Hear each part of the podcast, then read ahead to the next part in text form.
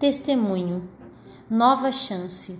Da depressão à tentativa de suicídio. Encontrei na família e em Deus a força que precisava para vencer. Por Eliane Barros. Numa das piores crises de depressão, recebi alta da perícia e tive que retornar ao trabalho, embora os sinais da doença ainda me acompanhassem. Tomando muitas medicações, eu tentava viver normalmente, mas era impossível. A falta de concentração, de energia, alterações no apetite e no sono me fizeram emagrecer muito. Os dias eram cinzas. Nada me motivava. Dor, angústia e solidão eram minhas companhias.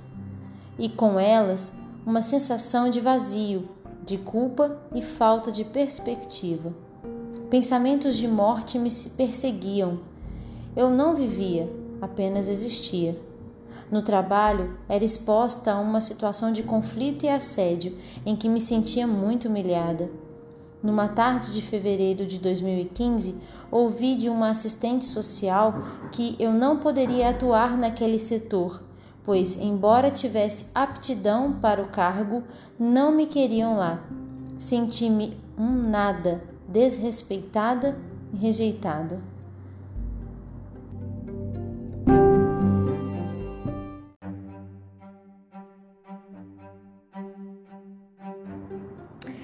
Naquele dia, meu esposo iria me buscar. Eu chorava muito e, com vergonha de que alguém me visse naquela condição, me tranquei no banheiro do meu local de trabalho. Ouvi uma amiga me chamar pedindo que eu abrisse a porta, pois ela sabia que meu estado emocional era grave. Pulei do terceiro andar do edifício e não vi mais nada. Não sei como foi. Não vi a altura, não percebi o risco, não vi a queda. Só voltei a mim quando já estava no chão, sendo socorrida com uma dor terrível por causa das múltiplas fraturas. Também senti naquele momento a dor emocional, pois me lembrei da minha filha Raíssa. Tive uma sensação de que a morte era certa e disse ao meu esposo: Peça a Raíssa que me perdoe. Então ele perguntou: Por que você fez isso? Peça perdão a Deus. E hoje vejo que essa frase foi uma grande prova de amor. Naquele momento, a maior preocupação dele era apenas com a minha salvação eterna. Ele sabia que eu poderia morrer em poucos minutos. Luta para viver. Foi então que uma luta pela minha vida começou a ser travada, já que meu estado era grave. Tive momentos de lucidez e confusão mental durante vários dias. Internada na UTI, eu estava com hemorragia interna, ruptura dos pés, braços, costelas, vértebras da coluna e no quadril. Passei por várias cirurgias e transfusões de sangue.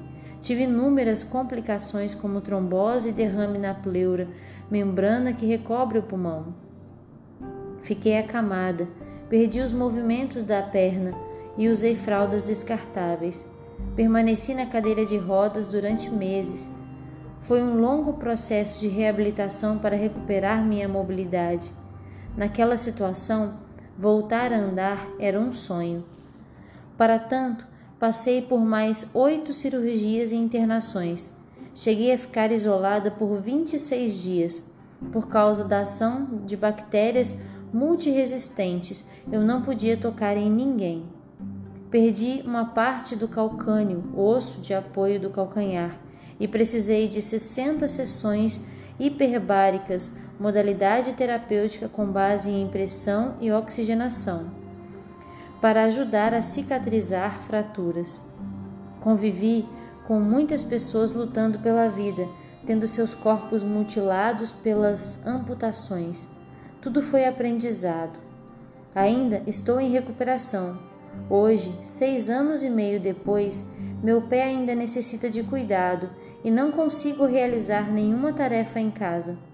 Cada atividade precisa ser planejada. Por exemplo, Ficar sentada ou em pé me causa dores constantes e limitantes. Contudo, tenho aprendido a ser grata a Deus em cada conquista. Foi um choque ter estado de cara com a morte e correr o risco de não ver mais minha família. Naquele dia do incidente, percebi o que realmente é importante. Percebi que o que acontece comigo interfere na vida daqueles que me amam e não quero vê-los sofrer, seja por culpa, vergonha ou preconceito. Percebi que quero estar com eles em muitos momentos. Não quero ser apenas uma triste lembrança na memória da minha família.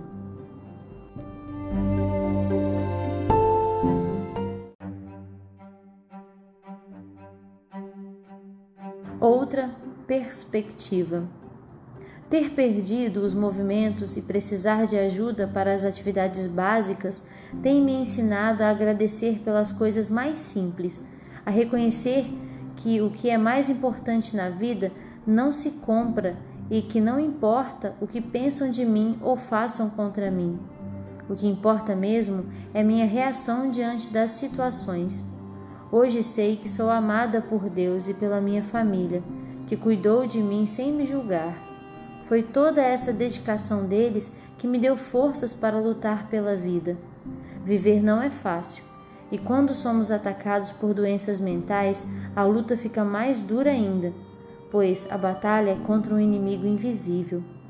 Há muito preconceito e falta de informação sobre essas enfermidades emocionais, a ponto de ser um grande tabu falar sobre suicídio, ainda que a cada ano cerca de 800 mil pessoas tirem a própria vida em todo o mundo.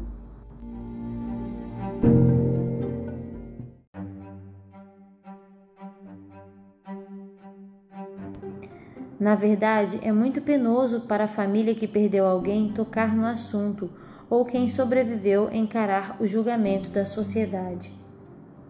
Em meio a toda essa dor, começamos nas mídias sociais o movimento hashtag Todos contra a Depressão, pois percebi que as perguntas das pessoas sobre minha experiência de sobrevivência não eram mera curiosidade, nem tinham a intenção de me constranger.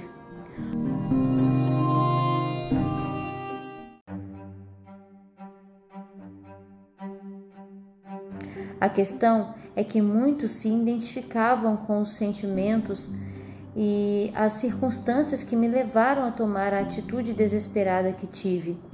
Por isso, decidi abrir minha caixa preta, a fim de me dedicar à missão de ajudar quem está sofrendo. Seguimos juntos neste movimento em favor da vida, acreditando que é necessário pedir, aceitar e oferecer ajuda quando identificamos sintomas das doenças mentais. Precisamos estar atentos a isso. Em 2020, Deus me presenteou com minha primeira e até aqui única neta, a Luísa. Ser avó é celebrar a vida diariamente e isso tem me ajudado a ressignificar minhas dores. Sou grata por estar viva e por testemunhar pequenos grandes milagres. Hoje eu poderia ser apenas uma saudade, mas Deus me deu uma nova chance e aqui estou com minha família. Eliane Barros é funcionária pública em Paulínia, São Paulo.